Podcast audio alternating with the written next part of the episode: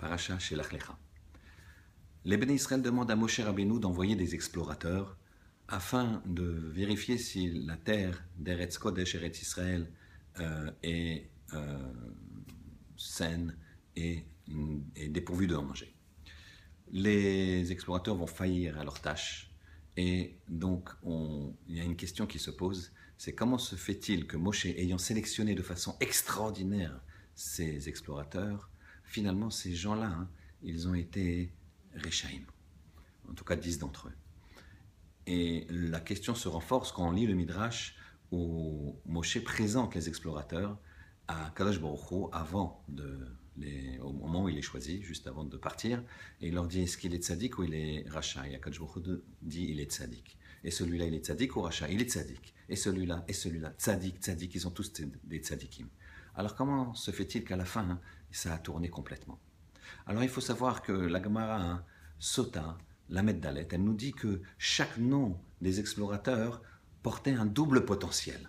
Et c'est la même chose pour chacun d'entre nous. Et donc, au départ, ce potentiel était extraordinairement euh, développé par les explorateurs avant de faire cette mission, et c'était des tzadikim. Mais après, c'était l'autre penchant qui a, l'autre tendance, qui a malheureusement gagné, qui a pris le dessus. Par exemple, Setour Ben Michael, Setour ça veut dire explorer, analyser, approfondir.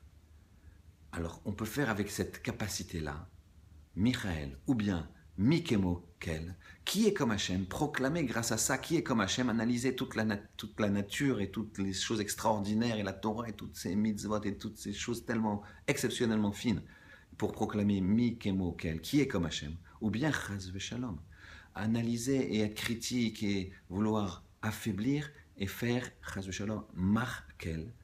Mikel, ça serait Shalom comme Markel, affaiblir Akadosh Baruch. Chacun a ses deux potentialités.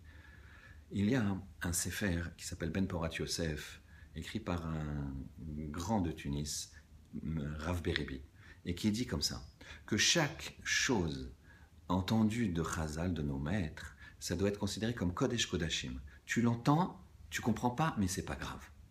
Et donc ici, on va s'attacher à la personnalité de Chamois Ben Zakour. Chamois Ben Zakour, ça veut dire là j'entends. Je comprends bien sûr, mais surtout j'entends. C'est-à-dire que si tu, Khazal me dise quelque chose, ça y est, c'est fini. C'est tout à fait vrai, je ne le mets pas en doute. Par exemple, si une épée est sur le cou de, sur mon cou, une épée aiguisée de mon ennemi, je ne me désespère pas. La liberté peut venir tout de suite. Je peux être sauvé tout de suite. Ou bien, je vais être critique et je veux dire c'est fichu. Donc ça, c'est la, la, potentialité de Chamois Benzakour. Et ça, c'est aussi les potentiels qu'on a en nous. On doit écouter d'Ivré Chazal, les prendre tels quels, essayer de les comprendre, mais il faut avoir cette émouna pshuta, cette émouna simple, que ce que disent Chazal, c'est Kodesh Kodashim. Sinon, on risque de se tromper. Shabbat Shalom.